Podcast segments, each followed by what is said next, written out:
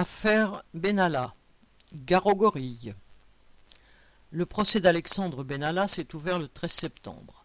Cet ancien garde du corps de Macron s'était illustré, déguisé en policier, en tabassant des manifestants à Paris, 5e, place de la Contrescarpe et au Jardin des Plantes, à l'issue de la manifestation du 1er mai 2018. Bien que la scène de la Contrescarpe, filmée par un témoin, et montrer les coups donnés gratuitement par Benalla à un couple qui n'avait aucune attitude agressive, ce dernier n'en a pas moins affirmé à plusieurs reprises avoir eu un réflexe citoyen, entre guillemets, en interpellant des agresseurs de policiers, entre guillemets. Ce n'est pas le seul acte délictueux que l'on peut attribuer à Benalla.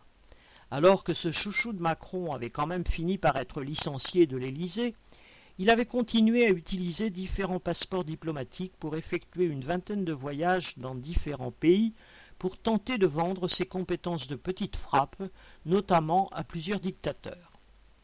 Tombé en disgrâce, il a été finalement traîné au tribunal où il risque une condamnation qu'il n'aura pas volée. Mais que lui reproche-t-on vraiment?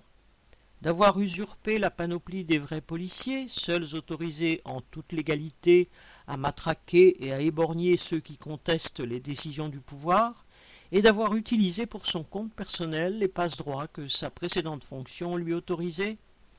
Comment s'étonner que, tout auréolé de la caution officielle, il se soit senti dans son droit